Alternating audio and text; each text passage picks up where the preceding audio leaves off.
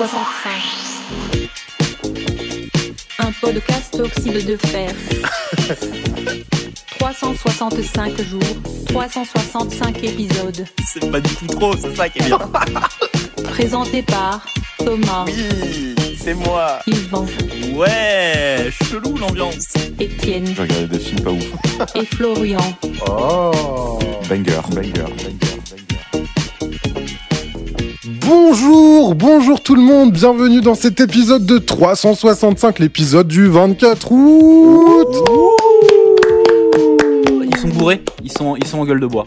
Complètement. Épisode de folie. Nous sommes, alors déjà, émission exceptionnelle, c'est la première fois que nous ne sommes pas avec Thomas. Et oui, Oui, c'est vrai, sa première trio absence. unique. Incroyable. Eh oui. Thomas qui, euh, qui il a l'a déjà fauté. prouvé dans, dans les podcasts, euh, qui est fan de jeux de société. Oui. Et il fait un truc en ce moment qui s'appelle les 30 heures du jeu en Bourgogne. Et euh, c'est un festival de jeux de société. Ouais, voilà. Ou pendant 30 heures. euh, En tout cas, sachez que c'est dans la Bourgogne-Franche-Comté, en tout Ouais. cas, dans sa globalité. pendant, pendant 30 heures, en gros, là, il fait des jeux de société. Donc, il anime, lui, le- le- l'endroit. et vous pouvez y aller en pleine nuit pour jouer aux jeux de société avec des, des amis ou avec des totales euh, inconnus. Il y a quelqu'un qui est là pour vous expliquer les règles, pour vous vendre à manger et à boire. Et puis pour vous fournir des jeux euh, vraiment drôles euh, que vous n'aurez pas l'habitude de voir peut-être partout. Euh, parce que euh, Thomas a une chier de jeux et puis en plus il est dans une association. Et c'est toujours très intéressant. Euh, combien de fois vous êtes allé aux 30 heures du jeu les gars Zéro heure, personnellement. Ah, bah moi, une fois. Euh, moi jamais. Mais j'y vais cet après-midi. Ah bon Bah oui, mais je, je rentre. Ah, mais trop bien, let's Et go. ouais. Bah, tu feras un béco de, de notre part. Bah carrément. Peut-être. Ça va dépendre de ma grand-mère. C'est pas très intéressant. Bon, comment ça va les garçons Euh, Je suis en compagnie de, du coup, Yvan et Étienne. Ouais. Yo Comment, euh, comment vous avez passé votre, euh, votre samedi soir hier Ah bah, comme disait Maître Game, ces soirées de samedi soir, euh, quelquefois c'est des soirs. Hier, ce n'était pas le cas, puisque j'étais invité à un mariage civil, et toi aussi, Flo d'ailleurs, mais il a décidé de faire une contre-soirée chez lui, et de Ouais, ne pas c'est venir. un peu compliqué, les dates se sont chevauchées. Moi, Oui. de mon côté, il y a, il y a 42 cadavres de bouteilles euh, dans, dans mon appart. Euh, plan- planqué à des, à des endroits stratégiques. Ce matin, ce matin à 9h, j'ai dû chasser un type de mon canapé pour faire le podcast. c'est décadent. Alors que moi, vraiment, bah, j'ai regardé euh, Casino de Scorsese et puis je suis allé me coucher, Voilà, quoi. Ah, Casino qui n'est pas sur la liste aujourd'hui. Le bon élève, le bon garçon. Ouais, mais après, ma so- me, me posez pas trop de questions sur ma soirée de vendredi soir, j'ai très peu de souvenirs.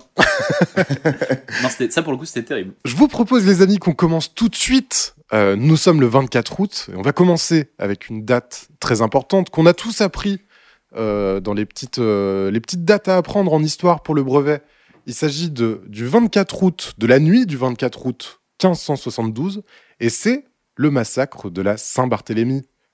Et ouais. et dis donc, euh, Yvan, qu'est-ce que c'est le massacre de la Saint-Barthélemy Alors, je pourrais pas en parler euh, très bien, mais oui, effectivement, on en a tous parlé euh, à l'école. Vous avez sans doute entendu parler. Donc, c'est un, bah, c'est un massacre hein, euh, religieux sur euh, bah, la population euh, protestante en France, qui était euh, assez mal vue par la couronne et par. euh, bah, c'est quasiment une, une guerre civile en fait. hein, euh, Ouais. qui se met en place et il y a des milliers euh, de protestants qui sont tués euh, à Paris. Euh, alors, on- c'est le début, hein, parce qu'en vrai, ça va durer euh, deux semaines, je crois. Oui, Où ils seront, euh, Je ils crois, en seront deux têtes. traqués. euh, voilà, c'est si vous ne le savez pas, euh, pendant le, le, le 16e, il y a eu pas mal de guerres de religion, euh, notamment en France, euh, et, euh, et euh, ça, ça a fini par euh, péter. Et euh, les chrétiens catholiques qui étaient plus euh, soutenus par la couronne, eh ben, ont commis des atrocités en massacrant une petite partie euh, de la population protestante de, de Paris, notamment. Mais Et puis ouais, ça s'est propagé dans toute la France aussi. hein. Il y a eu, Oui, euh, c'est voilà, ça. ça c'est un peu ça. Voilà, en fait, euh, si on a vu que c'était un peu, t'as un peu le droit, bah on y va. Et puis euh, il y avait quand même une tentative hein, de, de calmer le truc en fait, avec le mariage de d'Henri III, mais je pourrais pas vous en parler. euh, je sais qu'ils avaient essayé de calmer le jeu en fait, en mode bah, on se marie un peu. euh, Il y, a, il y a des histoires de, de de changement de religion et tout, mais je pourrais pas en parler euh, bien. Je crois qu'Henri III se convertit. euh, oh putain, ça je sais plus du tout. alors ça, mec. Et du coup, il se marie religieusement en étant catholique, ou un truc comme ça. Mais je pourrais pas Oui, vous en Il y parler. a un bail comme ça. Mais oui, ouais. en mode, regardez, on fait des efforts et après il massacre tout le monde.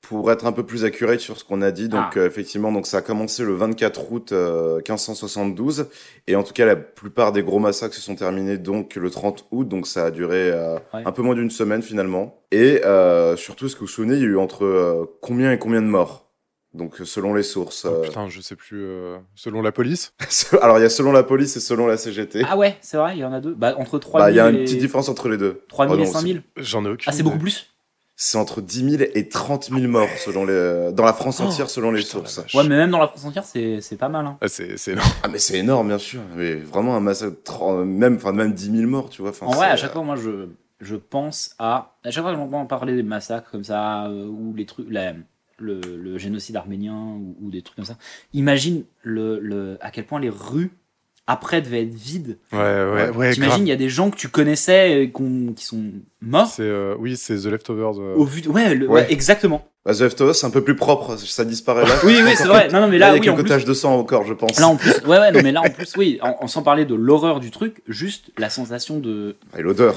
euh, la, la sensation de vide de, des villes et des villages, euh, c'est c'est terrible quoi. Ouais. Le bruit. Ok Chirac. Et bien- Voilà. Alors, soyons sérieux sur ces sujets. On va essayer. Moi, en vrai, par contre, euh, comme, euh, comme j'étais dans un lycée, collège-lycée catholique, Ah. euh, moi, je sais que ça m'avait fait naître une profonde aversion envers euh, les cathos. Ah Parce que ouais. déjà, moi, quand j'étais ado, bah forcément, euh, j'étais un petit rebelle. Et euh, pour moi, vraiment, la catholique, qui te mettent un peu ça en avant en mode oui, au nom de, au nom de du, catho- du catholicisme et tout machin, euh, on massacre des protestants. Et en plus, comme ça représentait l'autorité morale euh, et les institutions à mon école, il y avait, j'avais vraiment une profonde aversion vers les cathos. Bah ouais, euh, du coup c'est c'est chaud. Ouais. Je- J'imagine que. Est-ce qu'il y avait une, euh, est-ce qu'il y avait une fraternité de protestants du coup euh, dans Pas ton trop. lycée Ouais, pas je pense trop, pas, non. hein.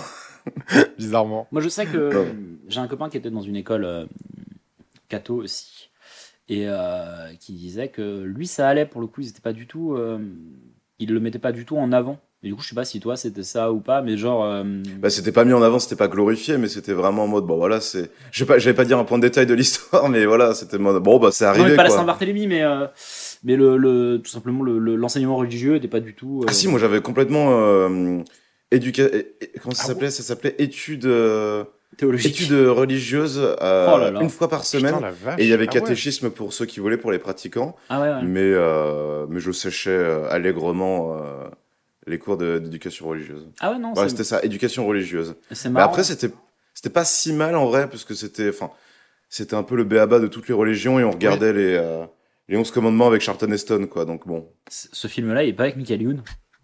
non, ça, c'est un autre. Parce que c'est les 10 commandements avec Charlton Heston. hein. Ah putain. Regardez-le, il est bourré le bébou. Oh non Tu es bourré, bébou. Il a confondu les films. Il a confondu Charlton Heston et Michael Youn, je peux comprendre. Je les déteste tous les deux. Mais euh, ouais, non, bien sûr. Mais du coup, euh, ouais, t'é- t'é- tu t'étudiais aussi les autres religions. Oui, mais très vite fait, c'était vraiment le béaba, c'était. euh, Non, mais en vrai, ouais, c'était les- c'était les religions monothéistes en plus, hein, c'était vraiment pas les autres. euh, ouais. Enfin, vraiment, on n'avait Oui. rien sur tout ce qui était shintoïsme, bouddhisme, etc. On Euh, Non, avait mais vraiment propre, très propre très peu. déjà hein. de parler des, relig- de- des autres religions, tu vois, genre, euh, ça va. C'est pas. Ah, trop- Après, on était, on était dans une banlieue du 9-4, hein, donc euh, même si on était dans une école catho, il y avait quand même euh, des juifs et des musulmans, tu vois. Il y avait, euh, et puis il y avait aussi une partie d'athées, donc c'était vraiment, euh, oui, on va non, dire, mais- sur les. euh, il y avait un tiers de vraiment catholiques pratiquants, quoi. oui, oui. sans compter Mais après, les, euh, les euh, profs et les- l'institution les en pions. elle-même, elle aurait très bien pu dire, j'ai rien à foutre de votre religion, tu vois. C'est Voilà, vrai. c'est- bah, après, tu... c'est une école privée, donc ils veulent attirer les gens. Hein. Ouais, Parce ouais. que je veux dire, enfin, si t'imposes Ouais, mais une du coup, religion mettez à pas tes- ça, tu vois. Bah, pff, après, c'était une heure par semaine, ça va. Ouais, que, ça va. on que se Je cherchait sais en pas, hein, plus. je- donc bon. ouais. Mais du coup, ouais, moi j'avais un pote qui, avait- qui était dans une école catholique et tout. Et lui, il était en internat et tout. Ouais, il y a eu l'internat, ouais. Ça, c'est notre ambiance. Mais euh, ouais, mais lui pour le coup, pareil, ils étaient pas du tout, euh, ils forçaient pas du tout sur ça. Juste, ouais, il y avait des, des cours assez optionnels que euh, les, les gens de confession catholique pouvaient suivre et que si tu les suivais Oui, pas, c'est ils ça. s'en fichaient un peu, ouais. Ok, ok, bah tu vois, euh, on en apprend un peu sur, euh, sur ça. Incroyable. Comme quoi les catholiques, ok, ils ont massacré tout le monde. Mais euh, quand même, Un 24 août, En mais vrai. ça va, ils ils ont. sont ouverts d'esprit, ils ça ont- va. euh, Nous avons changé. si tu re- si tu re- Si tu reviens, j'arrête tout. Merci, j'avais pas fini. Oh, il est dans un Ça, état. ça va être très dur. Allez, vas-y, les 12 commandements, fais péter. Les amis, euh, dans, dans ce podcast, visiblement, nous, nous commentons des massacres. La personne suivante a commenté aussi des massacres. Waouh On va parler de euh, 1945. C'est la naissance, c'est ça Ouais. Oui, tout à fait. D'un mec. Alors, je vous avoue que moi, je sais même pas qui c'est. Je sais juste qu'il a un rapport avec le catch, je crois.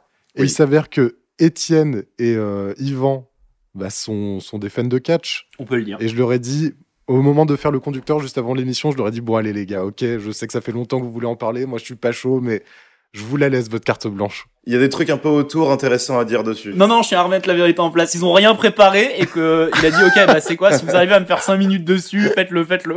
C'est faux, moi j'ai dit qu'il n'y avait aucun sujet qui m'inspirait vraiment Ouais, ouais, avant ouais. que je sois oui, bourré. c'est vrai, avant qu'il soit. Non, non, mais vous justifiez pas. Allez-y avec plaisir, du coup. C'est euh, la naissance de d'un certain Vince, Vincent James Vince McMahon. Tout à fait.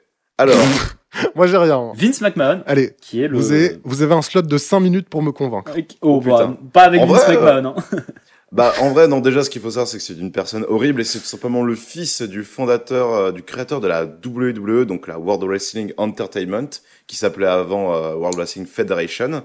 Et tout simplement, le catch que vous connaissez aujourd'hui, c'est entre parties euh, grâce à Voilà, c'est lui qui a inventé. hein. C'est lui qui a modernisé un peu le catch avec tout ce qui est scripté et tout. Donc, euh, il était aussi commentateur, donc il commentait les matchs de sa propre fédération.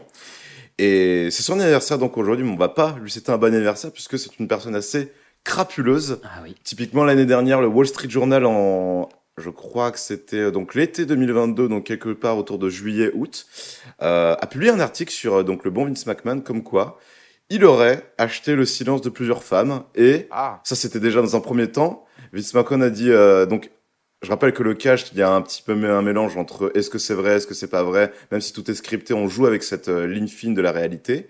Et donc, pendant- en pleine accusation, Vince McMahon apparaît pour ouvrir les shows. Donc, pendant cette période d'accusation, en mode, euh, bienvenue, euh, bienvenue au show de catch. Donc, euh, voilà, je suis toujours là, je suis toujours vivant, je tiens les rênes et tout, machin. Hélas, le Wall Street Journal a fait, ah ouais, t'es sûr que, euh, t'es sûr que tu tiens toujours les rênes? Paf! Euh, Fabrice Arfi de Wall Street Journal, deuxième vague d'accusations. Ouais. Euh, et donc, on a appris que euh, pendant des années, donc, il a offert un emploi, donc pas fictif, puisque la meuf n'avait pas les compétences pour l'emploi, et il lui payait gracieusement ce poste, donc beaucoup plus que ce qu'elle méritait, et en plus, euh, au-delà de ses compétences, pour l'avoir près d'elle. Et bah ça, c'était avec les fonds de l'entreprise, et ne ça passe pas. Nickel. Donc il a démissionné dans un premier temps, il n'a pas été viré du comité euh, d'entreprise, il a, il a démissionné en mode voilà, à 77 ans, euh, j'ai fait ma carrière et tout machin, ciao les potes, salut les nuls. C'est sa fille euh, qui a pris la relève et le, euh, Le gendre. le Nick Ken. Euh, non, bah non, Nick Ken, c'est c'est, euh, celui qui gérait un peu le Ah budget. Oui, mais il y a. Ouais, ouais. Euh, et le gendre s'occupait de la partie créative, donc tout ce qu'on appelle le booking, donc c'est la partie euh, les écritures de show, les histoires, etc. Le gendre, donc Triple H, que vous connaissez peut-être. Donc tout va bien dans le meilleur des mondes, euh, les ventes repartent et tout, tout va bien. Et puis d'un coup, Vince McMahon, c'est quand même quelqu'un qui s'ennuie, parce que le mec a été aussi catcheur, donc euh, il, il est très showman. Mais il s'ennuie. Et donc du coup, il a encore des parts de marché dans euh, la WWE. Donc qu'est-ce qu'il fait Il décide donc de s'incruster dans le comité d'entreprise et de virer les personnes qui ne sont pas en accord avec lui et d'amener des gens en accord avec lui pour être dans le comité d'entreprise et pour petit à petit faire démissionner sa fille et pour Ah ensuite ouais. reprendre les rênes de la compagnie Ah oui, non, ouais. et un petit peu du booking. Voilà. Et aujourd'hui, là, à l'heure où on enregistre, donc le 9 juillet, il est toujours en plat, donc il a une partie moins importante dans le booking, mais il a quand même son, euh, on va dire son final cut un peu à chaque fois. Ouais. Mais euh, il est toujours là et vraiment, euh, il veut pas partir à la retraite, quoi. Et, euh, la petite goutte qui a fait déborder le vase, on va dire, de le fait qu'il ait siphonné de la thune pour, euh, pour payer des, des- le silence de, de certaines femmes et euh, leur donner des emplois. Mais euh, déjà dans les années 90, euh, il y a eu des trucs en mode, mais c'est marrant parce que tous les catcheurs, ils sont en train de mourir à 35 ans parce qu'ils sont pleins de stéroïdes. Qui c'est qui leur donne Oui. Il y a eu des procès et c'était lui en fait. Ouais, ok, d'accord. Et ce qui est, ce qui est horrible, c'est que le capitalisme du gars, c'est que c'était tellement horrible qu'il a dit, ok, bah à partir de maintenant, je suis plus commentateur, je suis un personnage de méchant dans mon show. c'est ça. Euh, parce que Ah tout le monde ouais. dit que je suis méchant, donc autant que je sois méchant. Et on Et va il encore joue brouiller vraiment ce le truc. me- euh, Le patron infâme à Ah, l'image, ouais, quoi. ouais. Et du coup, c'est lui qui brouille vachement la, la limite aussi entre réel et fictif. Ah oui, oui, ah bah c'est comme ça qu'il s'en sort à chaque fois. hein. Ouais, ok, ok. Et surtout avec les femmes, justement, il, était, il jouait ce patron un peu Ah non, dragueur, c'est un peu horrible. Ah, véreux si, et oui, tout. oui, oui, bien sûr. Et t'avais vraiment plusieurs fois, à chaque fois que t'avais une nouvelle euh, catcheuse qui arrivait, vraiment, c'était l'associé de Vince McMahon. Enfin voilà, à chaque Eh, fois qu'il était ah dans oui, son oui, bureau. Vraiment. Toujours sexy et tout, toujours avec des, euh, des références ultra graveleuses. Et donc vraiment, cette ambiguïté donc, euh, était vraiment jusqu'au Il y a bout à eu des l'image. histoires et- où il trompait sa femme avec euh, des catcheuses, qui étaient des histoires dans le, le- le show de C'est catch, ça. et c'était aussi vrai dans la vraie vie. Horrible. Et du coup, ils en faisaient une, euh, une, une histoire dans le, une plotline dans, dans les shows de catch. C'est terrible. Il y a des mecs qui sont morts et il s'est jamais excusé. euh, Il n'y a pas. Du coup, vu qu'il a la main mise encore aujourd'hui sur un peu tous les projets, est-ce qu'il y a quand même des critiques qui viennent de l'intérieur, genre soit de Bien catcheurs, soit de. Ah, d'anciens d'anciens catcheurs, il y a beaucoup de- d'anciens catcheurs qui, dès qu'ils partent, Ok, d'accord. Euh, juste voilà des, des trucs un peu euh, Ok. à- admettre euh, que c'est pas le meilleur environnement de travail mais globalement en fait comme ils ont un peu un monopole même si là c'est un peu euh, moins le cas maintenant mais comme c'est vraiment le, le plus gros truc où euh, ils ont le truc un truc qui fait autant d'entrées que le Super Bowl et tout Oui, c'est oui, bah vraiment oui. une institution c'est difficile de l'attaquer quoi Ok. et en plus, il- les- la plupart des catcheurs ont été assez malins. Il s'est fait virer. Il y a personne qui a trop dit de trucs en mode il va revenir. Hmm. Et effectivement, il est revenu. Alors il y a des mecs qui en ont profité pour quitter le navire, mais globalement, le gars est assez intouchable alors qu'il est assez, euh, bah, il est complètement horrible. Hein, c'est Mais il y avait une meilleure ambiance quand il était parti. Les gens disaient l'ambiance était meilleure, Ouais, c'est niveau ça. créatif, on se sentait un peu plus libre et tout. Et là, depuis qu'il est revenu, ça tire un peu, euh, Putain, là. ça tire un peu la langue, c'est compliqué quoi. Bon, en tout cas, voilà, Eh ben, merci beaucoup, les amis. voilà. Mission réussie. euh, vous, vous avez réussi à m'intéresser à ça. Je pense que vous avez réussi à intéresser les auditeurs. Bien Super. sûr. Euh, donc, euh, merci beaucoup. Peut-être Mm. un podcast de catch un jour. un jour. On va donc passer. Donc, on était en 45, en 1945. On va passer en 1948 avec la naissance de Jean-Michel Jarre. Et euh, Vas-y. euh, je sais pas pourquoi Zemix, c'était moi qui allais en parler, juste parce qu'il fait de la musique. T'as une anecdote sur Jean-Michel Jarre C'est quoi là Ah mais oui, non, je suis con, bien sûr. Ah ouais, En ok, fait, lendemain de soirée aussi. On n'est pas là. Ouais, on n'est pas là pour parler de Jean-Michel Jarre. Pour être tout à fait honnête. on... bon, C'est un prétexte. euh, je sais pas si, euh, si certains auditeurs écoutent les autres podcasts Oxyde de Fer, notamment Toujours pas couché.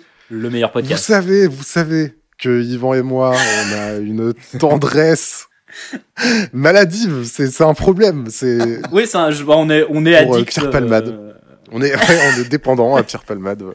Non, alors ça passait mieux quand on le disait dans, dans, dans Toujours pas couché avant toutes les Oui, affaires. parce que c'était Bah, c'était en avant. 2022, c'était avant euh, tout le drame. Mais donc oui, euh, Pierre Palmade. euh, Évidemment, on ne cautionne absolument aucun de ces terribles actes. euh, et voilà, mais euh, pendant longtemps. pendant longtemps, on a eu euh, ouais, Un une amour passion certain. pour regarder notamment une interview à On n'est pas couché où Ouais. il parle de tous ses problèmes de drogue, euh, toutes ses conneries. euh, Et la manière dont il en parle est assez hallucinante. Et... Alors, quel est le lien, vous allez dire, entre Jean-Michel Jarre et Pierre Palmade, Bah oui, c'est quoi le lien, Flo Eh ben, le lien, c'est qu'il y a un duo musical, un feat qui existe entre ces deux personnes qui s'appelle Je te flash, je te love et qui est un, qui est un putain de banger. Non, c'est une purge. Banger. Ça date, je sais même pas de quand ça date, ça doit être 90 Oh, ouais, ouais, ouais, ouais. Oh, j'aurais dit un Et- petit 2001, moi, vraiment, Et quand donc- euh, la French Touch était un peu au top. C'est Pierre Palmade qui chante, qui parle. qui m'y parle si mi vous avez déjà vu euh, Les Enfoirés, globalement, vous savez. euh, vous sachez quoi. Deux- putain, 2001, je suis très fort. Oh 2001, ah superbe. Et à côté, bah, il y a Jean-Michel Jarre qui fait un peu de musique, quoi. Et donc, ça donne un morceau musical. euh, Surtout c'est un mélange de palmade, c'est à moitié un sketch en fait. Ouais. En fait, c'est Palmade qui va en boîte et qui se fait recal par tous les gens euh, qui croisent. Et Et c'est et c'est la période où Ouais, Pierre Palmade faisait croire qu'il était hétérosexuel. surtout. Donc Voilà. Ah. du coup, il s'adresse à, il s'adresse à des femmes. Mais là. Euh, la, la chanson est très très border. Ouais, oui. Ah oui. Pierre Palmade en, boîte- en boîte de nuit, maintenant, l'image, elle est un peu nauséabonde. C'est vrai que maintenant, c'est en, vrai. deux- en 2001, elle n'était pas. Surtout en 2001, il était encore marié à Véronique Sanson. Oui. Il était, euh, il faisait, euh, il était complètement euh, dans le placard. Il assumait pas du tout son homosexualité. Mais la chanson finit quand même sur une vanne entre guillemets, qui est un peu un lapsus révélateur euh, freudien, Ouais. où il dit, Ah, peut-être me faire un mec finalement. Et c'est un peu triste que lui, il soit en Ah. On mode, sait quelque Regardez, chose, c'est c'est Pierre. une, c'est une vanne, c'est une vanne. Regardez, c'est drôle. Et alors qu'en vrai, il, il en souffrait euh, sans doute beaucoup. Donc voilà, c'est c'est une autre époque. Et Et sinon, Jean-Michel Jarre. C'est quoi votre Jean-Michel Jarre préféré Michel Jarre. euh, euh, Moi, c'est- moi c'est c'est équinoxyde de fer. Oh, bien. Ah oui Euh, Je saurais pas dire, mais j'aime bien l'anglais. En vrai, je Euh, saurais pas dire. Bah, C'est Oxygène euh, 3. Non, euh, ouais, euh, j'ai jamais été très fan de Jean-Michel Jarre. Voilà, je vous le dis. En vrai, Ouais, il avait fait un ouais. concert avec des lasers Oui. dans une église et euh, visuellement, en tout cas, Et, c'était. euh, non, on peut dire, je sais pas s'il l'est encore, mais il est euh, un peu à la manière de. euh, Oh putain. Oh là là. Clouer les portes. Ah, euh, Goldman. Goldman. Euh, je crois qu'il est assez investi dans, les, euh, dans tout ce qui est euh, droit d'auteur, euh, auteur, euh, compositeur. euh, voilà. Ouais. Vraiment, on peut en dire beaucoup sur euh, Pierre Palman, mais ne nous demandez pas de parler Ouais, de Jean-Michel Jarre. hein. Notre connaissance s'arrête là. Après, allez écouter la malheureusement. musique de Jean-Michel Jarre. hein. Non, par contre, en vrai, c'est quand même un pionnier. C'est banger, hein. euh, un Oui, oui, pionnier de la oui, musique c'est- électro-française et puis vraiment écouter tous les euh, oxygènes euh, mais la partie 4 euh, est très bien et d'ailleurs si vous avez joué euh, parce que là je, je l'ai sous les yeux si vous avez joué à GTA 4 sachez qu'elle était dans euh, la radio Oui, il y a du Ah, Jean-Michel quatre. Jarre dans GTA. C'est vrai. Ah, super. Cool la boîte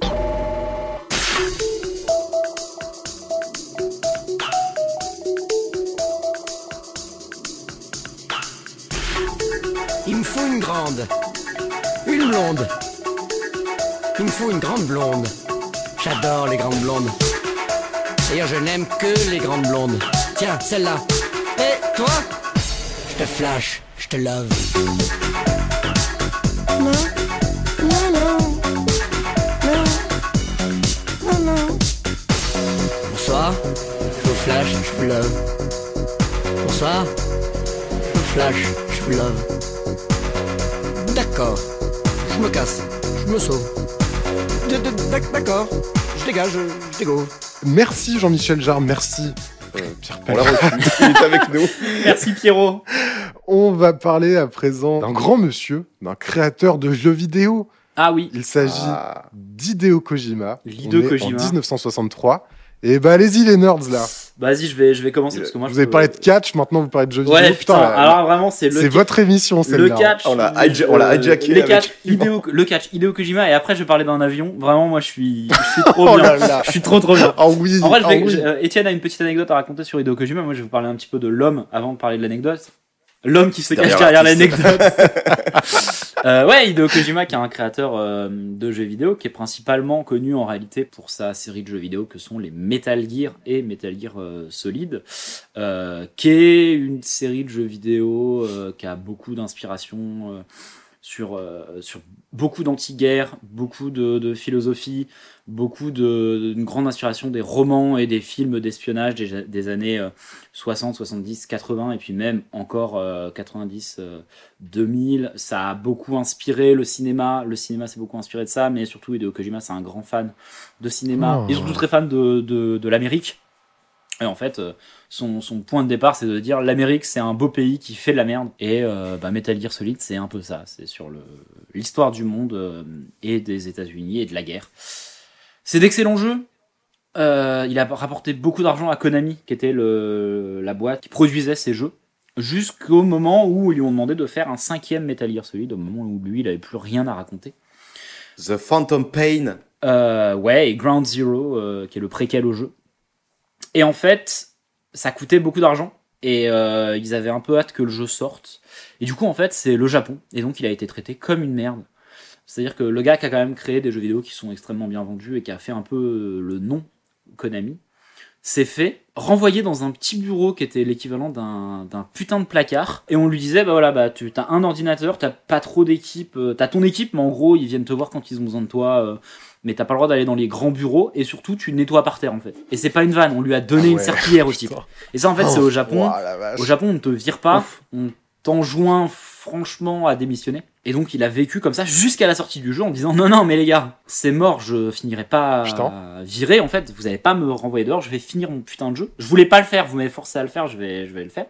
Et en fait, il a un peu euh, fait de sorte à ce que ce soit pas possible de faire un autre jeu Metal Gear Solid sans lui, en bouclant complètement la boucle.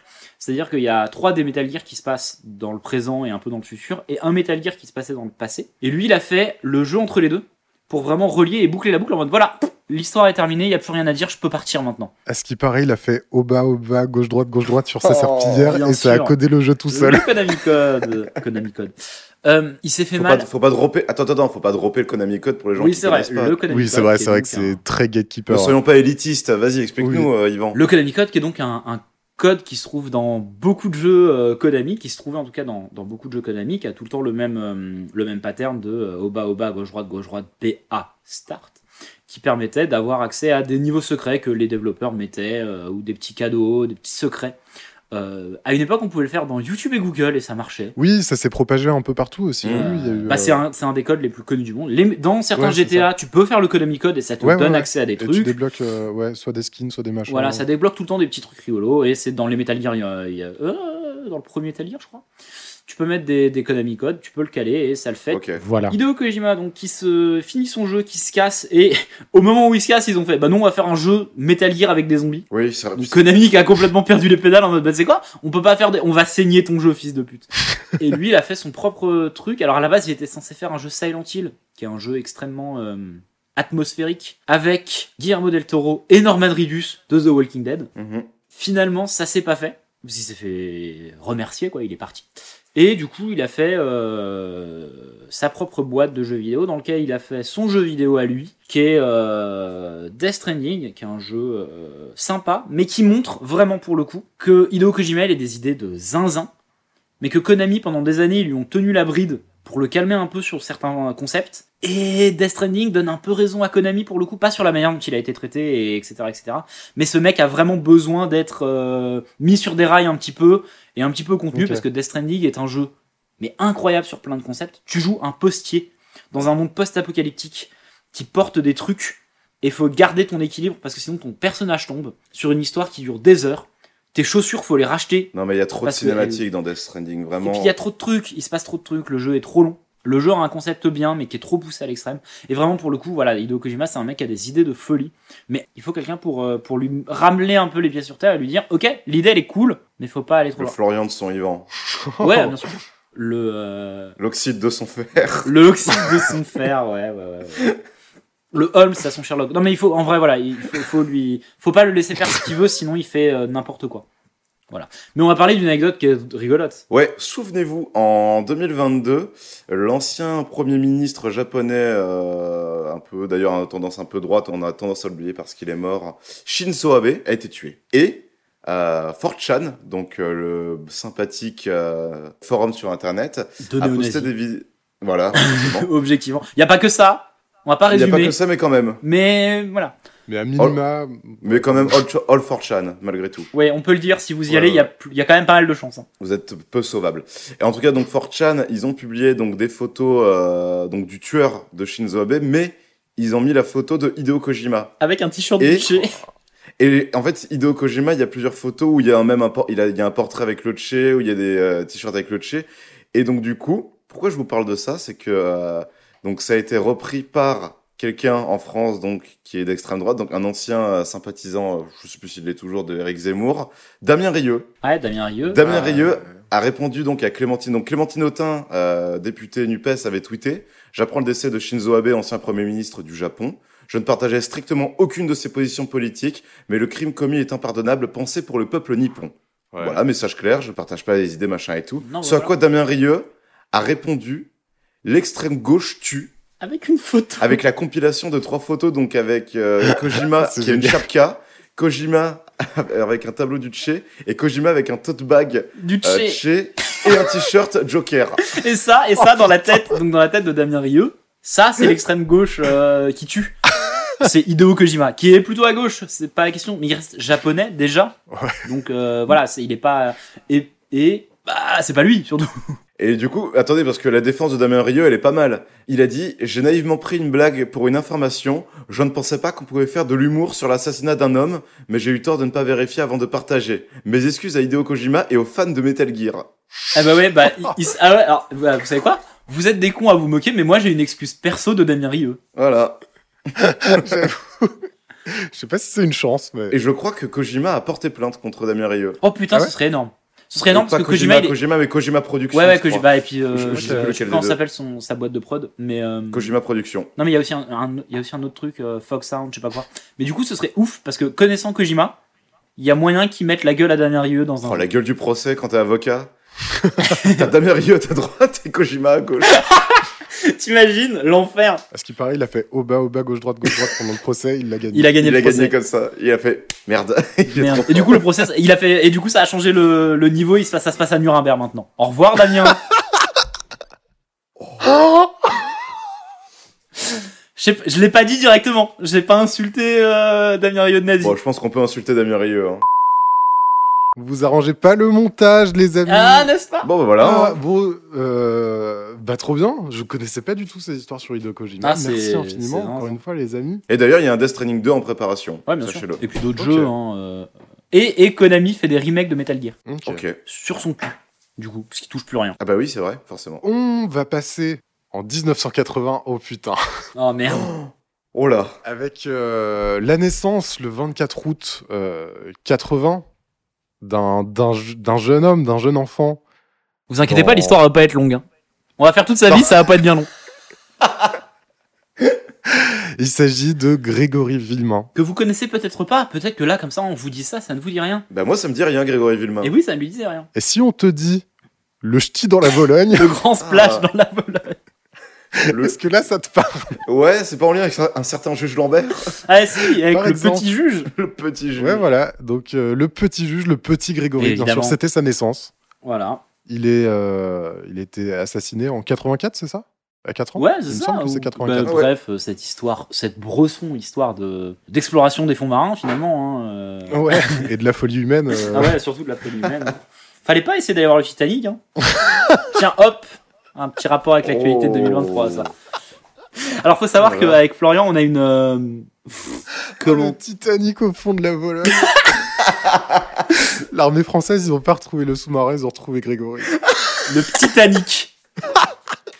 Ah bah c'est bon, le titre. Bah le oui, titre. faut, sa- faut sa- le Titanic dans la Bologne. Non, faut savoir qu'avec euh, avec Oui, Florian, oh oui, Bah oui. bravo, bravo. ça fait des années qu'on qu'on Oh, adore cette putain. histoire et qu'on fait des vannes moyennes, Euh, Ouais, très très, très moyen, non, border, et mais puis, même euh, plus border là, c'est c'est terrible.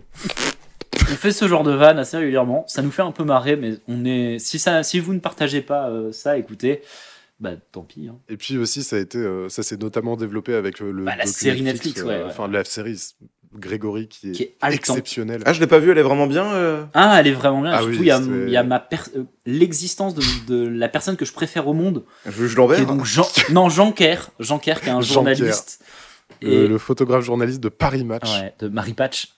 Non Et euh, ce, ce Jean Kerr, tu peux le mettre dans House of Cards. Ou dans Twin Peaks. Ouais, ou dans, tu peux le mettre dans des séries, ce gars-là. hein. Mais vraiment, oui, euh, Grégory, c'est vraiment le Twin Peaks français. C'est c'est- c'est génial. Bah, les Vosges, déjà, c'est le Twin Peaks français. Ouais, les- La Vologne, euh, tout. Il est enveloppé dans du plastique. Ah. Ouais, oui. Bah, en vrai. Non, mais il y a quelques. il Y a, je crois d'ailleurs qu'il y a quelqu'un qui avait fait un thread, un thread Twitter de, de toutes les ressemblances avec Twin Peaks. Oh. Et en vrai, genre, au niveau de la réelle, t'as des trucs. Ah oui, euh, de la au série. De, niveau des, oui, oui, reconstitu- du, des du docu. reconstitutions, Ouais, ouais, de- bah, bien sûr. juste de l'imagerie. euh, c'est- Oui, il y a, il y a beaucoup de, il y a beaucoup de plans de routes qui avancent avec des arbres. euh, Oui, c'est ça, Ou de- d'une voiture au loin, mais bien sûr, euh, avec des enregistrements audio. avec euh, euh, plein phare. Oh, Ouais, ouais, ouais. plein phare. Oui, non, vraiment, regardez la série, elle est vraiment bien, déjà. Et euh, intéressez-vous un petit peu à cette histoire qui est, qui est complètement folle. hein. Tout, tout est ouf. Mais le fait que ça dure aussi longtemps, qu'on n'ait pas les réponses. euh, Et que tous les gens qui ont été. euh, qui se sont intéressés de près ou de loin à cette histoire sont devenus complètement fous. Ouais. C'est. Ah, vraiment, euh, il y a un moment dans, le, dans la série où il y a un héros qui arrive, qui remplace un, un petit juge, on va dire, pour pas trop en dire. Et c'est catastrophique. hein. On est bon sur Grégory Oh bah Ouais. là, je pense que oui. hein. Bah, du coup, ouais, il aurait eu du coup euh, 43 ans. Ouais. Ah oui, oui, bah oui. hein. Donc, euh, bah, nos hommages. Nos hommages à Grégory, à la famille Villemain. Ouais, ouais. euh, On lui souhaite un. Bon. Ah, bien. Mmh. Euh, On va passer en 88. C'est la naissance d'un grand acteur britannique. Oh oui. Il s'agit de Rupert Grint. ah oui. Et oui, Le le petit rouquin. repère Grint. Qui, qui le- va parler du rouquin Euh, moi, j'ai Euh, moi, adoré je veux Shape bien. of You. Vas-y, euh, Étienne, je t'en prie, je t'en supplie. Oh là là, le bâton est très bien donné. Merci. Ouais. Yvan. Euh, bah écoutez, Rupert Grint, donc euh, on connaît tous, euh, on l'a tous vu dans Harry Potter, on a tous vu euh, euh, son évolution, on l'a tous vu grandir. C'est vrai. Mais là où je veux parler et que vous ne savez pas peut-être sur euh, Rupert Grint, c'est que déjà il a fait euh, une série Snatch, Ouais, il adaptée est- du euh, du film de Guy Ritchie. Et d'ailleurs Guy Ritchie est toujours producteur. Voilà, donc ça il faut le savoir, c'est toujours. euh, Il joue, euh, il joue Brad Pitt, je crois. Oh bah putain. Ouais. oui, mais alors, oui, mais c'est c'est plus en raccord avec le personnage que joue Brad Pitt du coup. Ok, oui, je vois ce, ouais, Tu je vois vois, ce que tu veux dire. Le, oui, le côté oui, oui, je vois ce que euh, tu veux bah, dire. très br- britannique, moitié britannique, moitié gypsy. euh, En tout cas, euh, en- au-delà de sa carrière de euh, Harry Potter, donc il a joué dans Moonwalkers, donc le film qui met en scène la, le faux alunissage euh, filmé Ah donc, oui, c'est euh, de vrai, euh, putain. 69. ouais, euh, Il a ouais. fait le, le Shyamalan qui est sorti cette année, la Knock at de Cabine avec euh, Dave euh, Bautista, avec euh, bah, du coup Rupert Grint, et il y avait un troisième personne que j'oublie. mais c'est le, le pas perso, grave. le gars qui joue dans euh, merde, dans Mindhunter. Ah oui, euh, Macron. Macron. Macron là, Celui qui a la gueule à Macron. ouais, trop nul là. Et ce que vous ne sachez, euh, ce que vous ne savez, pas- ce que vous ne sachez. Ce que vous ne sachez Euh, peut-être J'arrête pas. Ah, ma carrière. ce que Elle vous est ne savez- chaotique celle-là. Ah, c'est horrible. Ce que vous savez peut-être pas, c'est qu'en 2013, euh, à moins de 30 ans, il a fait fortune dans l'immobilier. Et aujourd'hui, Ah ouais. Rupert Grint, il est à la tête d'un patrimoine immobilier de près de 30 millions d'euros. Ah ouais Et ça lui rapporte environ 60 000 dollars par semaine. Putain, l'enfoiré. Parce qu'il Ah, a mais investi cool dans de pour lui. nombreuses propriétés à Londres. euh, Mais d'où Bah d'où parce qu'il a eu la Harry Potter monnaie, il s'est dit bah putain au lieu de euh, Bah, c'est bon du coup. au lieu de le laisser reposer. il, a, il a déjà l'argent pour 5 générations. Il a fait, ouais, mais quand même, je vais acheter des apparts pour Ah bien. hein. putain, l'enfoiré. Ouais, Mais c'est Ah ouais. pour ça que du coup il a fait peu de films après, c'est que déjà en termes d'acting bah, il a été épuisé par euh, Harry Potter. Ouais, Ouais, non, ouais. ça, je- Et, euh, et donc du coup bah après il avait un, un petit pécule bien à l'abri. Ah putain, le salaud. Ouais, ouais, et euh, ouais, du coup, les seuls films où il accepte de jouer, c'est des, euh, c'est des trucs euh, un peu projet. euh, Il avait fait le cabinet de curiosité de Del Toro où il était dans un épisode et tout le cabinet à part Mm. Mais oui. l'épisode sur la coque est pas bien. Vraiment la série. est Voilà, pas tu vois, bien, il par joue avec contre. Guillermo del Toro. Les seuls, le seul rôle qu'il accepte, c'est quand on lui dit, mec, est-ce que tu veux jouer Stanley Kubrick Tu vois, genre. euh, oui, c'est du coup, genre, oui, il peut, il peut vraiment se faire plaisir, du coup, dans les rôles qu'il accepte. On lui dit, bah, mec, tu vas jouer dans Snatch, qui est. Snatch est un excellent film, regardez Snatch. En tout cas, ce que vous ne savez peut-être pas aussi, c'est qu'en 2002, donc un an après le premier Harry Potter, il a tourné dans un film qui s'appelle Plein Gaz. Est-ce que vous savez ce que c'est C'est un film. Euh, Mm. C'est une histoire d'avion. Alors, je vais vous lire le synopsis. né avec deux estomacs, Patrick Smash a d'incontrôlables et ravageuses flatulences. Plus Ah non, il c'est vraiment grandissait, ça. Ah, plus ses putain. flatulences devenaient destructrices. Alors, son père a dû fuir Quoi Leur maison étant trop souvent victime des puissantes flatulences de son fils. Une force si puissante qu'il peut sauter sur les gens et les rideaux ouverts depuis un simple relâchement. Je Le suis malheureux désolé, ça Patrick. c'est un sketch Groland. hein. Oh, ouais. C'est pas. Oh, putain. Putain, j'avoue. Euh, le malheureux Patrick est alors sujet à intimidation.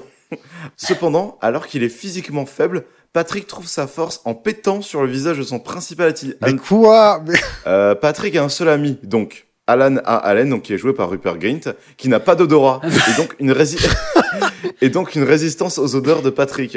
Alan et Patrick font équipe utilisant l'intelligence d'Alan et le rêve de Patrick de devenir astronaute pour créer un entre guillemets turbo pantalon, une combinaison spatiale assez forte pour contenir les émissions gazeuses de Patrick. On dirait un enfant qui raconte son rêve. Soudain, Patrick apprend que Alan est allé en Amérique afin d'aider les astronautes qui sont restés coincés dans l'espace et il a estimé que le don de Patrick peut être utile aux astronautes en péril.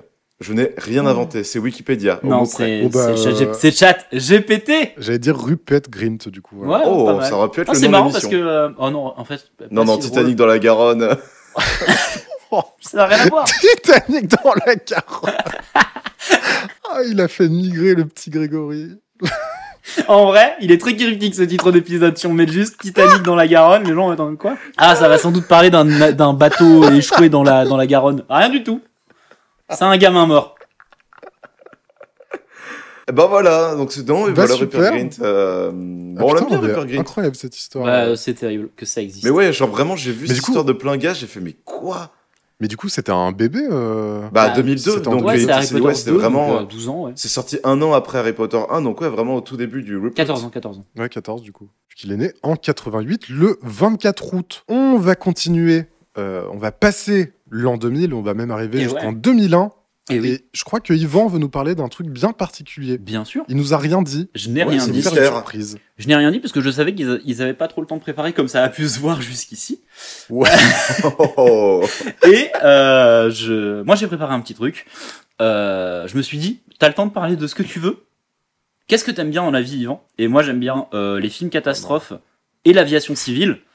Et Oh qui non. dit aviation civile et catastrophe, on peut faire confiance à qui les gars Eh ben à Airbus. Oh oui, Oh, oh, il y a oui, le oh, retour. la carte blanche Airbus. Et oui, et oui, euh, jingle Airbus.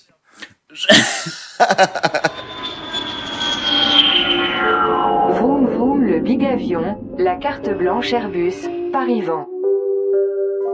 Je vais vous parler du euh, Airbus, euh, d'un Airbus A330, euh, plus précisément celui de Air Transat, donc Air Transatlantique, et le Air Transat 236. Alors, un A330, pour vous donner un peu l'idée, c'est C'est dans cette des partie. avions, si vous avez et déjà pris l'avion en Europe, de l'Europe vers l'Europe, donc dans un pays européen vers un autre pays européen, il y a de fortes chances que vous ayez été soit dans un A320, soit dans un A330.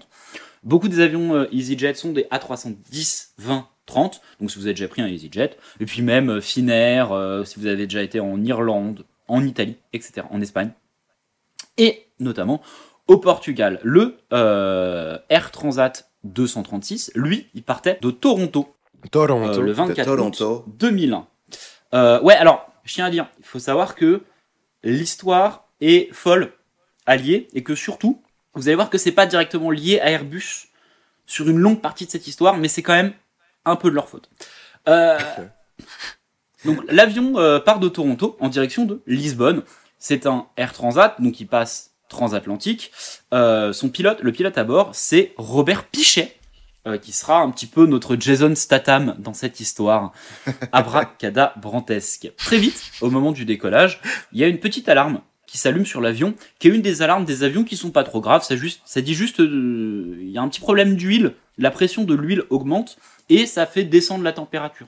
Normalement, c'est plutôt l'inverse. Quand il y a un truc un peu grave, euh, la pression de l'huile descend et la température augmente. Là, le fait que ce soit l'inverse, franchement, ça va. Euh, il contacte quand même euh, Québec, donc euh, qui va être euh, sa liaison. euh, euh, le pilote, il, voilà, il leur dit ouais les gars, c'est c'est chiant en fait que ça, ça s'allume. Pourquoi Ils sont en mode, Hmm, ça n'arrive jamais. Regardez dans le manuel. Nous sur notre manuel, à nous, il y a rien en tout cas. Ils regardent, il y a rien qui indique quoi faire dans ce genre de panne. C'est pas très grave. 20 minutes plus tard, on leur dit, il y a une nouvelle alarme qui se- qui s'allume, et en fait, c'est juste un déséquilibre entre le kérosène du moteur droit et le kérosène du moteur gauche. Il y a un truc à ne pas faire Ok. si c'est un- une fuite, c'est de surtout pas ouvrir les vannes pour relier les deux. Mais si c'est pas une fuite, il y a un truc qu'il faut absolument faire, c'est ouvrir les vannes. Euh, Instruction pas claire. Ouais, ouais, vraiment. En vrai, de Euh, ouf. hein. il se trouve qu'il n'y a aucune raison de penser que c'est une fuite à ce moment-là, euh, puisque bah, ça, un quart d'heure avant, il n'y avait pas de problème. Il y a ce petit truc de, de pression de l'huile là, qui fait un peu euh, chelou. Et du coup, le- vraiment, à Québec, on leur dit, il y a moyen que ce soit juste ça et que ce soit vos appareils qui déconnent. Ouvrez, vérifiez qu'il n'y a pas de, de fuite. Donc bah, le, le copilote, il va vérifier. Et comment on vérifie bah, Il va voir derrière s'il n'y a pas une traînée d'huile, enfin s'il n'y a pas une traînée de, de kérosène. Il n'y a pas de traînée de kérosène. Vas-y, euh, Robert, Robert Pichet, c'est notre héros, ouvre les vannes. Robert. Il ouvre les vannes. Euh, erreur fatale. hein. Aïe, aïe, aïe. Mmh. En quelques minutes, euh, la fuite qui se trouvait bel et bien euh, dans le réservoir gauche de l'avion a complètement siphonné les deux réservoirs. Oh putain. Et vous savez ce qui se passe dans un avion quand il n'y a plus de kérosène Ouais, ça tombe, hein. Ah Ouais L'avion plane. Robert Pichet, il est là à ce moment-là, il est pas chaud. Il est pas Et serein. euh, il se passe plein de trucs quand un avion euh, n'a plus de kérosène. Notamment, tous les appareils s'éteignent. Ouais. Donc plus de communication avec Québec, Ah, plus rien pendant quelques minutes. On va profiter de ces quelques minutes pour faire un petit freeze frame. Ça, c'est moi, Robert Pichet. Vous vous demandez sans doute comment j'en suis arrivé là Laissez-moi vous raconter, vous allez voir, c'est une histoire de dingue. Alors en vrai, quelques jours avant, une dizaine de jours avant en fait, euh, l'avion euh, se pose et les pilotes qui sont dans l'avion à ce moment-là disent voilà, ça fait plusieurs fois qu'on a des petits problèmes avec le moteur euh, à droite, c'est vraiment chiant. C'est jamais des pannes euh, moteur importantes, il n'y a, il y a jamais un risque pour l'avion, mais ça arrive assez souvent, le moteur n'est pas fiable, on va le retirer de l'avion, tout simplement. Euh, Rolls-Royce, qui je rappelle, fait- bah oui, c'est eux qui font les moteurs des Ouais. avions. Euh, Airbus envoie un nouveau moteur de remplacement en disant bah vas-y prenez celui-là, nous on répare euh, celui que vous nous avez envoyé, il y a plein de petites couilles, c'est vrai dedans, c'est notre faute. Euh, il est suboptimal le, le moteur que, que vous nous renvoyez, donc on va vous en envoyer un euh, qui fonctionne, vous l'installez et euh, tout va bien. Sauf que les techniciens, en enlevant le moteur euh, qui était déjà sur l'avion, ont aussi envoyé euh, des raccordements. Ils les ont envoyés directement avec le moteur. Plutôt que de les laisser sur l'avion, ils les ont laissés sur le Ok. moteur. Le, re- le moteur qu'on leur euh, renvoie n'a pas ce raccordement. Parce que dans les protocoles, normalement, tu laisses les trucs sur l'avion. Mais en fait, les problèmes de communication, les techniciens pensent que ça peut venir des raccordements. Ils envoient les raccordements aussi. Euh, Rolls-Royce n'est pas mis au courant, leur envoie pas tout. Euh, les techniciens, ils font un truc, ils y sont en mode, bah vas-y, on en a d'autres, des raccordements. Ils sont pas tout à fait bien, mais on est des pros, on fait des trucs qui viennent d'anciens appareils, mais qui sont normalement prévus pour ce genre de, de moteur. On est assez content du résultat, mais juste, peut-être, faites pas voler l'avion autant, parce qu'on sait jamais. Euh, les supérieurs, ils ont fait, ouais, ouais, ok, et ils ont rien changé des itinéraires. Ah là là. Et donc l'avion, pendant 5 jours, il a été euh, malmené par ce petit problème de raccordement.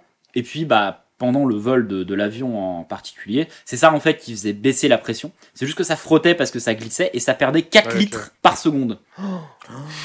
Donc au moment où ils ouvrent les Wow. vannes, ils envoient encore plus d'essence, plus de pression. Ah, Vache. Ça envoie encore plus d'essence bah, dans rien en fait. Hein. Et du coup, ils perdent complètement le kérosène. Bon, Robert, il est pas bien là. Robert, il est pas bien parce que Ouais. il a deux gros problèmes. Premièrement, il a pas assez de carburant pour un arriver jusqu'à Lisbonne, deux revenir jusqu'au au continent euh, nord-américain. Donc c'est, il est au milieu de l'Atlantique et il peut pas amérir. Globalement, il touche, il touche de l'eau, il explose. Donc c'est mort. Et deux, euh, le fait qu'il n'y ait pas de kérosène fait qu'il n'y a pas d'énergie dans l'avion. Donc il n'y a pas deux choses. Un, de lumière. Ah ouais. Deux, euh, de communication. Oh, l'ambiance. euh, et trois, de radar en fait. Ah putain.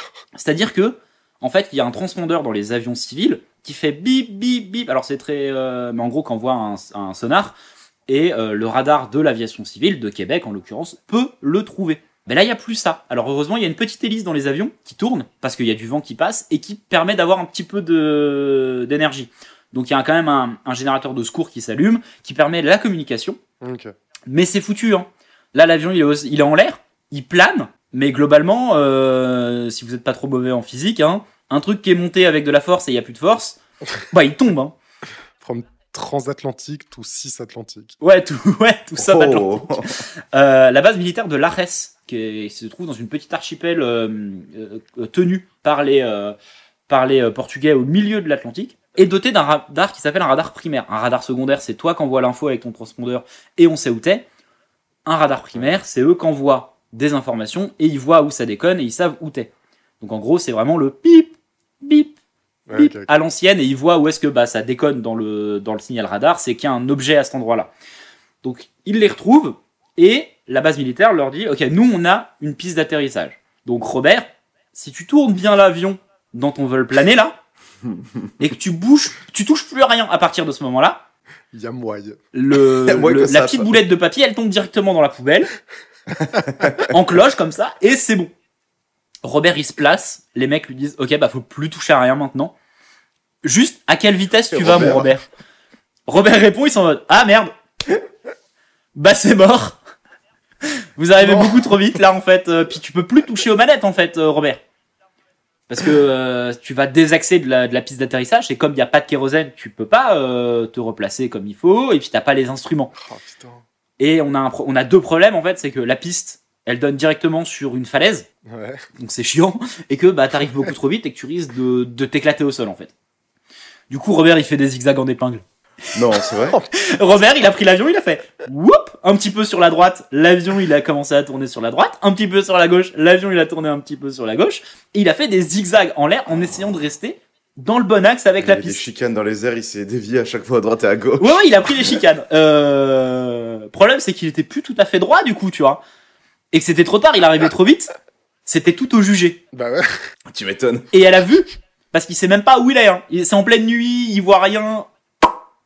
L'avion touche le sol Oh la à vache. 370 km/h. Ah ouais. C'est beaucoup trop rapide. L'avion n'explose pas. Ouais. Il y a 9 des 10 pneus qui éclatent. L'avion se retrouve un peu sur le ventre. Il y a un long. Oh, il fait un ventre glisse. Ouais, ouais, un peu. Mais l'avion n'explose pas. Normalement, tu touches trop vite le sol avec un avion, ça pète. hein. Là, ça va, ça s'arrête. Tout le monde peut descendre.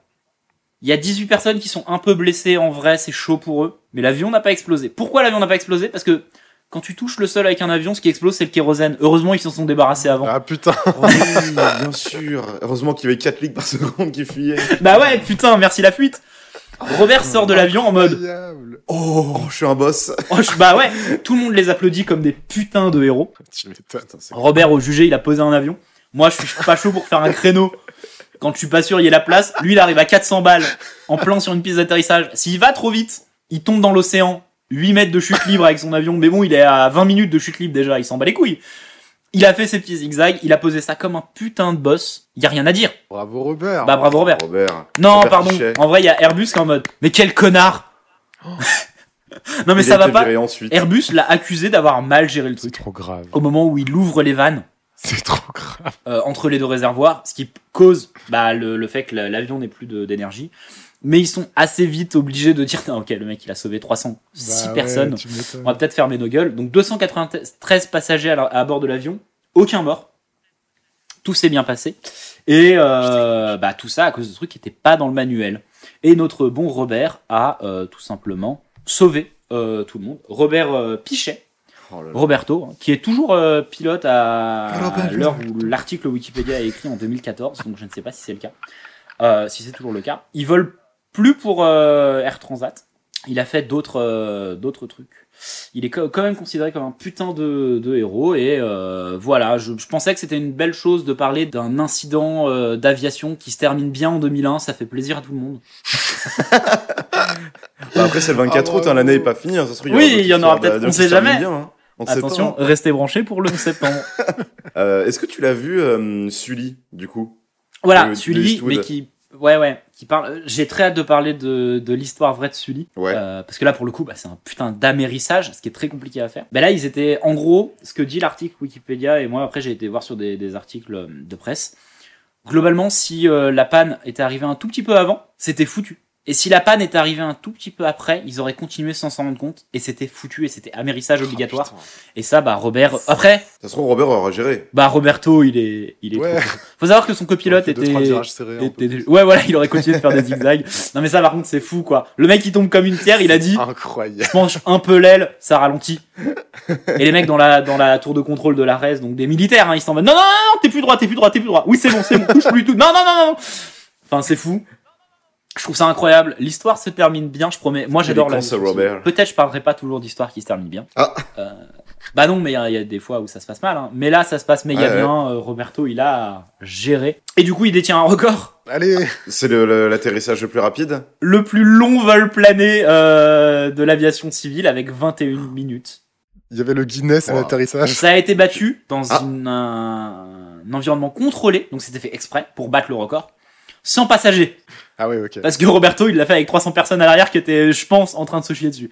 D'ailleurs, le siège du, du véhicule n'a jamais pu être récupéré. Mais voilà, bah, euh, Roberto Pichet, si, Robert Pichet, pardon, s'il est encore en vie et si un jour il tombe sur ce podcast, Roberto euh, si t'as des informations sur ce qui s'est passé, mon Robert, franchement, Ouais. t'es t'es trop trop chaud. Ouah, c'est- C'était trop cool. Merci, merci infiniment. Merci infiniment. de Merci rien, de rien, infiniment. de rien. On Merci va passer infiniment. en 2006 à présent. 24 août 2006, Pluton euh, n'est plus considéré comme une des neuf planètes du système solaire. Eh ben, on va en parler un tout petit peu, euh, juste, euh, juste très rapidement, parce que moi, j'ai j'ai toujours été... euh, un- j'étais le gamin qui était intéressé par l'espace Bah oui, évidemment. quand j'étais petit. Et 2006, j'avais 10 piges et j'ai j'ai appris la nouvelle et j'étais euh, j'étais à fond là-dedans. T'étais outré. Non, j'étais pas forcément outré, juste j'étais hyper curieux. Et euh, alors en fait, est-ce que vous savez exactement pourquoi Pluton n'est plus euh, considéré comme une planète Parce qu'elle est Par sa trop taille. petite et trop loin du Soleil pour être considérée comme euh, orbitant autour. Il y a un peu de ça. Ok. En fait, c'est le neuvième objet le plus euh, massif euh, du système solaire, sans compter le Soleil évidemment. Donc on s'est dit euh, par association, c'est une planète. Mais en fait, en termes de taille, eh ben, Pluton, c'est deux tiers de la Lune. En fait, elle est vraiment rikiki. Elle est lourde, mais elle est rikiki. Elle est très éloignée, évidemment. Euh... oh, fait chier.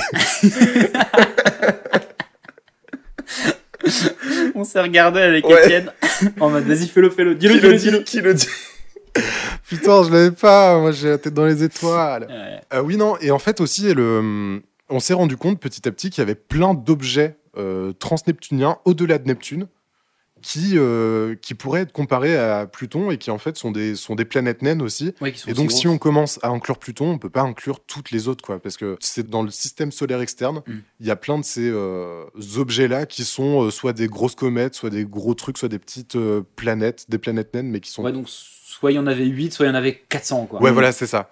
Ouais. Et surtout aussi, l'un des derniers arguments, c'est que euh, son orbite est très inclinée et c'est c'est pas sur la même orbite que, que les autres planètes du système solaire. Ouais. Elle est euh, complètement désaxée. C'est un peu les, les trois arguments qui font que, que Pluton n'est plus considéré aujourd'hui comme une planète. Moi, je me rappelle avoir appris la nouvelle, ça m'avait choqué. Ouais, ouais, parce que. euh, Mais oui, parce que c'est ancré dans notre éducation que vraiment il y a neuf planètes dans le système solaire et qu'il y avait Pluton, la petite dernière au bout, euh, qui était tout petite et éloignée, quoi. Ouais. Mais en fait, il y a plein de gens où- qui ont appris des trucs à l'école et aujourd'hui c'est plus le cas.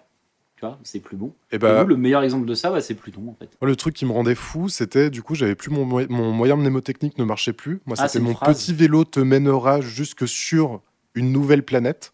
Et du coup, là, c'est jusque sur une nouvelle. Ah, C'est Voilà. trop mignon. Bah ouais. Et oui, euh, est-ce que vous savez d'où ça vient le nom de Pluton Un dieu. Mon dieu, ouais. Ouais, donc c'est le, le dieu des enfers. En fait, c'est la version. euh, donc Hadès. Hadès, c'est grec Mhm. et, euh, et Pluton, c'est euh, romain. Ah putain. La NASA a dit dans un tweet, a reconfirmé l'histoire, ça vient d'une petite fille. Euh, je crois que c'est la petite fille du, du mec qui voulait donner le nom, euh, qui lui a dit Ah bah on peut l'appeler Pluton.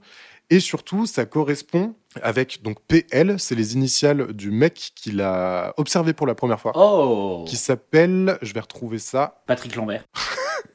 vas-y, fais nos pronos. Percival Lowell, Waouh Merci, Ah. qui a Val commencé les Gallois. recherches, qui l'a qui l'a pas trouvé lui de son vivant, mais qui a commencé les recherches, qui a, eu, euh, qui a mis les fonds dans un observatoire euh, pour le trouver. Et donc, ça a été trouvé plus tard dans, dans cet observatoire. Et c'était pour Stylé. lui rendre hommage, PL, Pluton. Et d'ailleurs, il y a des signes, il y a, il y a des s- sigles, des symboles, des lettres qui sont associés aux planètes, qui sont des espèces de runes, quoi, des lettres un peu euh, modifiées. Et donc, le, le signe de Pluton, c'est un P et un L sur, le même, euh, sur la même ligne. Ah, euh, comme le JRRT de Tolkien Ouais, il y a un peu de ça, ouais. Ah. Et du coup, euh, c'est c'est la première planète à avoir eu ce, cette, euh, ce signe-là et ça a été fait après pour les autres. Stylé. Voilà Bah, très cool. Bah écoute, euh, trop bien. Voilà pour Pluton. J'adore les planètes. Ouais, c'est génial. Hein Ma préférée, c'est la Terre. ah ouais, la Terre On va passer dix ans plus tard, en 2016, avec la mort d'un grand écrivain français dont Étienne veut nous parler. Oui, c'est la mort de Michel Butor. Michel Butor, vous en avez peut-être parlé parce que dans les cours de français et de littérature, c'était euh,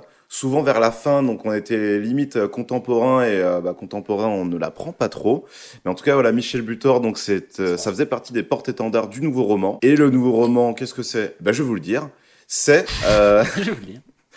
c'est du coup, en fait, ça s'inspire un petit peu du réalisme de Balzac et de, euh, de Stendhal et aussi ça mixe aussi le naturalisme de Zola et de Maupassant. Donc tu prends vraiment déjà quelque chose d'assez costaud, tu mélanges euh, tous les deux et Ouais. tu te mets en opposition avec ce qui, faisait, ce, que- ce qui se faisait à l'époque, donc l'existentialisme de Sartre, dont le, son livre aussi, L'existentialisme est un humanisme.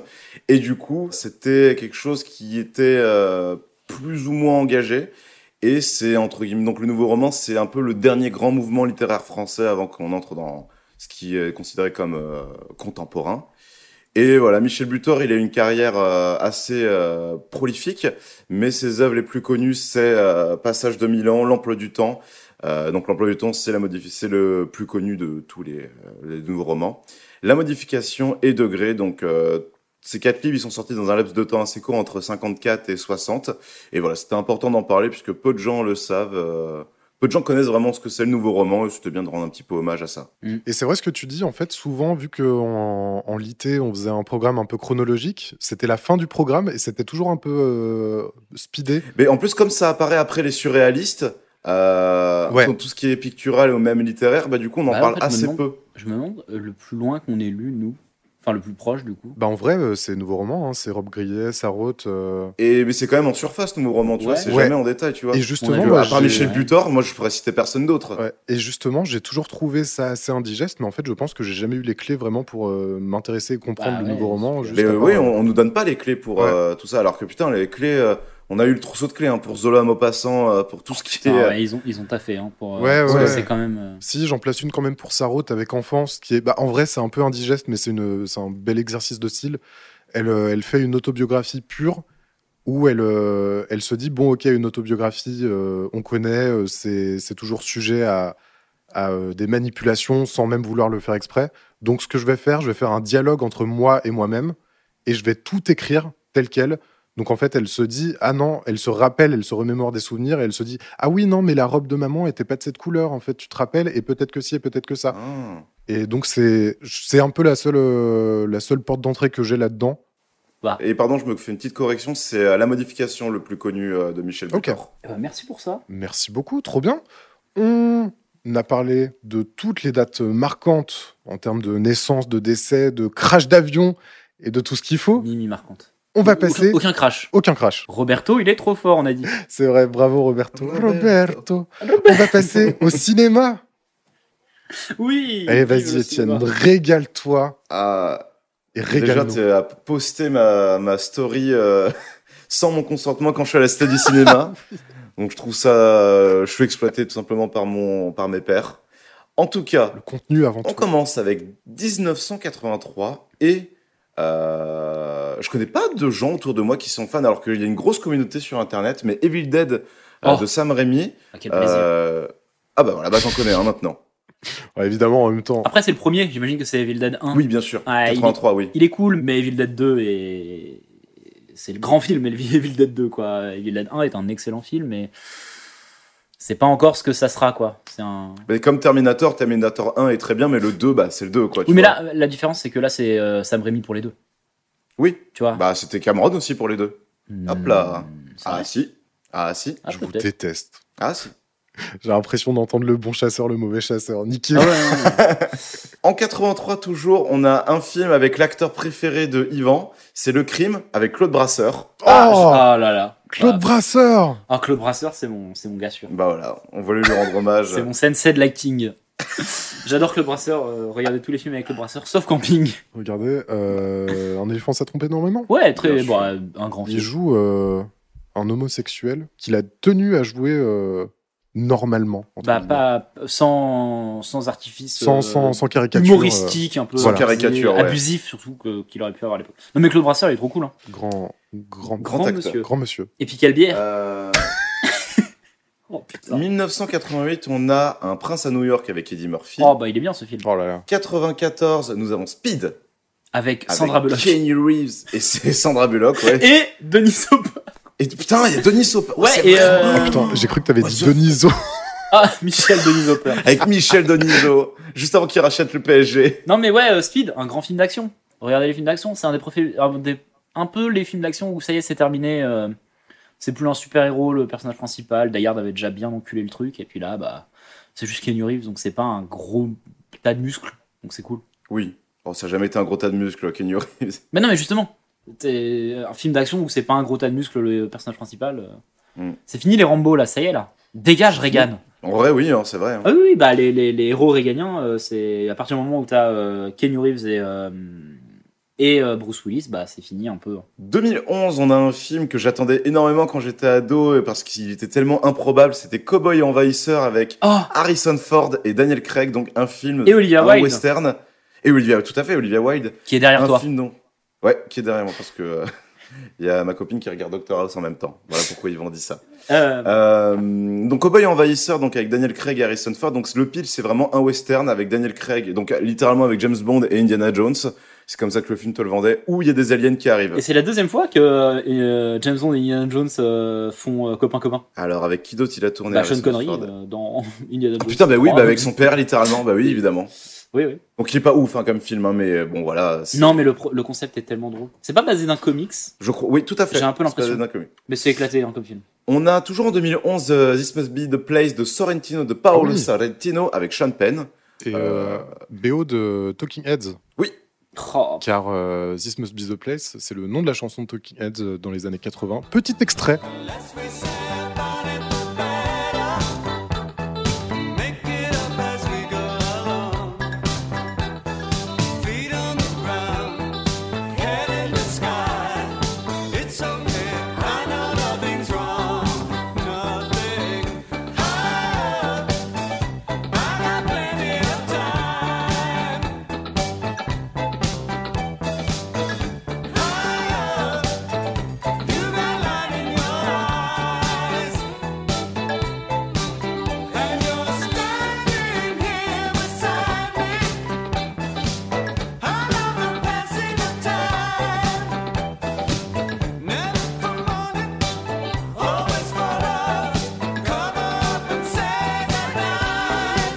Night. 2022, on a donc Leila et ses frères, un film iranien donc euh, que je n'ai pas vu mais que j'avais très envie de voir et qui a eu des très bonnes critiques. En tout cas, voilà, je Encore une fois, le recommande cinéma, toujours le- le cinéma étranger, iranien, voilà, ouais, qui est vraiment euh, de qui, qui, qui est en vraiment- train d'exploser un peu. hein. mais c'est vraiment bien. Ouais. hein. Vraiment, le cinéma iranien, c'est un peu le step up dans le Bah, dans le dans le dans le cinéphile un peu entre guillemets. C'est que t'as le cinéma un peu accessible, donc c'est Il le répète. US et français. Ouais, voilà, je l'ai déjà dit. Après, t'as japonais, coréen mais euh, et le step up au-dessus, c'est tout ce qui est de l'est et euh, que l'initiative- et iranien. et on a euh, toujours en 2022 euh, 3000 ans à ta- trois- euh, 3000 ans à t'attendre. Donc Oh. que Thomas, qui n'est pas là, mais dit, il a dit dites de ma part que 3000 ans à t'attendre, c'était vraiment pas ouf. Ouais, il c'est l'attendait même beaucoup. pas- pas Pour le ouf, coup, il hein, l'a- il euh, l'attendait vraiment beaucoup, euh, Thomas. C'est c'est une merde, je sais même pas pourquoi je suis allé voir ça, mais c'est nul à Ouais, chier. George Miller, ça peut être bien en général. hein. Ouais, Bah non, Ah, non, il a fait c'est- Babe. Vraiment, n'allez pas voir cette merde. Et puis on a fini les amis pour euh, les films. Qui s'occupe Du coup, Thomas n'est pas là. Qui s'occupe des euh, dictons et des prénoms Ah merde Ah, Dans- putain. Bah, c'est la Saint Thomas. Bah voilà. fête au 24 Thomas. août. Euh, bah je m'en occupe si vous voulez. Vas-y, Alors vas-y, la mon grand, Saint. c'est à tous. euh, Bah, du coup, c'est la Saint-Barthélemy. C'est la Saint-Barthélemy, Bah du oui. coup, enfin, évidemment. Bah oui, on est qu'est-ce qu'on est con. Il n'y a pas d'autre saint aujourd'hui à part Saint-Barthélemy. Ah ouais. Et pour les dictons, donc je dirais pas aussi bien que Thomas, mais je vais faire de mon mieux. Donc, à la Saint-Barthélemy, la grenouille sort de son nid. Mm. Non, on massacre plutôt on- les protestants. ouais, et vaut mieux qu'il se cache, du coup. hein. C'est vrai, faut Euh, pas sortir. hein. Alors, j'ai Gertrude, entre, gui- entre crochets, 17 mars. Quoi Amène les cigognes, Barthélemy vide leur nid. Ah, Donc, Ah, si ah. vous avez- attention, Gertrude qui, vide les cig- qui amène les cigognes. j- hein. j'imagine que le Donc 17, CF euh, 17 mars. euh. Ouais, CF 17 Putain, les mars. dictons, ils se parlent maintenant. Ouais. hein. Le bordel. Putain, hâte qu'on fasse l'émission du 17 mars. Bah ouais. Pluie de la Saint-Barthélemy, de la vigne et l'ennemi. Alors, c'est plutôt les catholiques, je dirais. mais Ouais, euh, le- ouais. ouais, du coup. ouais, forcément. Bon, bah on l'a fait. Ouais. bon. Oh là là Ça, c'est Merci, ils vont c'était pouvoir chaotique, on retourner. espère vous que- allez pouvoir retourner vous coucher, les gars. Ouais, Ouais. putain, ouais, ouais, ouais, ouais. Moi, je vais faire un déménagement, là. Let's go Oh là là. Bah Et écoutez, bah merci infiniment pour tout ça. Merci de nous avoir suivis jusqu'à jusqu'au bout. On vous souhaite un beau 24 août. Et on vous laisse euh, retourner à vos activités. Bon jeudi à tout le monde. et à ciao, bonsoir. Bon, bonne vie. À ciao, bonsoir. Ouais. Bonsoir, bonsoir. Salut, Salut. des bisous, ciao